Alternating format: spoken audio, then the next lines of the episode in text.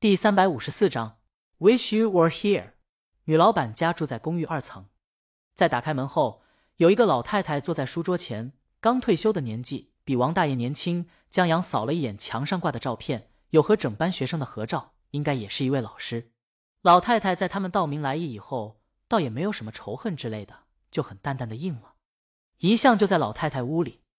王大爷上了香以后，女老板倒了一杯水给王大爷。又给江阳拿一瓶饮料，然后老板娘坐在旁边养眼。老太太问了句：“他现在过得怎么样？”王大爷说：“不是很好。”唉，老太太叹了口气：“他跟他老婆关系不好，两天一小吵，三天一大吵。孩子是我爸妈养大的，后来他老婆去家里闹了几回，亲戚都知道了。我爸我妈恨他，也跟他断了关系。”王大爷跟着寒暄几句，然后他们就离开了。在快到门口的时候，老太太忽然问：“有他电话吗？”江阳就把查到的那个电话号码留下来。这号码虽然不是王老师的，但应该能找到王老师。女老板依依不舍的送他们到了门口，看着江阳远去的背影，觉得寿命应该可以延长挺大一截。看妞可以长寿，看帅哥同样可以。走在路上，江阳吐一口浊气。刚才挺闷的，尤其超市女老板。那一双眼恨不得化身 X 光，王大爷是不是觉得王老师也没那么好啊？江阳不知道怎么说。王大爷让江阳把手机拿过来，他把电话打过来找王老师。对面的人的确知道王老师，把王老师电话给了他们。王大爷又打了过去，电话通了。王大爷，喂，嗯，对面是一个有些沙哑的声音。王大爷，我们上过香了，刚出来。沙哑的声音，嗯，王大爷，怎么回事？沙哑的声音干涩的笑了笑，癌症晚期。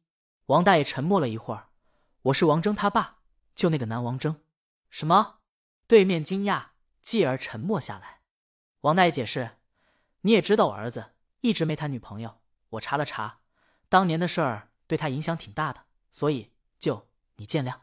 对面好像在笑，又好像在哭，片刻后。没事儿，谢谢，谢谢你们还记得他，谢谢。他又说：“王大爷能体会他的心情，就像情书中南藤井树的母亲一样。有些人我们总是不想忘记，也怕忘记，所以当别人记起的时候，总是那么的心怀感激。那事儿，王大爷顿了顿，不怪你，我知道。沙哑的声音变得哽咽了，可我就是走不出来，有些愧疚是要伴随一辈子的。”每每想起来的时候，就抓心挠肝。譬如他，譬如王峥，俩人都没再说话。后来，王大爷挂了电话，俩人慢慢的走着，上了公交车，坐上了地铁，回到了小区。江阳回到家，李清明在家正在跟陈姐打电话。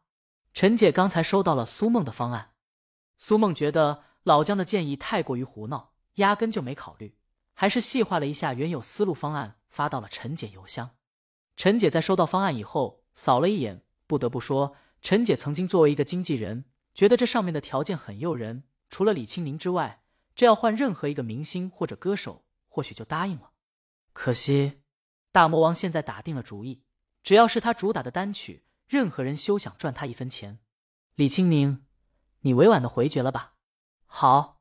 陈姐刚要挂电话，李青宁又吩咐陈姐下午来龙府一趟。剧本定了，江南老师将拍《十二公民》。这剧本投资依旧不大，最用钱的地方可能就是请演员了。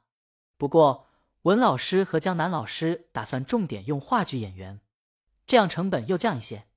所以投资的话，依旧是独自等待的投资方案。陈姐答应一声后挂了电话。李清明继续看手机上的剧本文档，这剧本是文老师和江南改过的，台词什么都没变。只是在格式和一些细节问题上做了一些调整。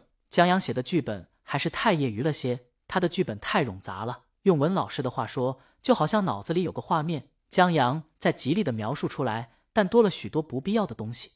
剧本毕竟要视觉化，而不是小说。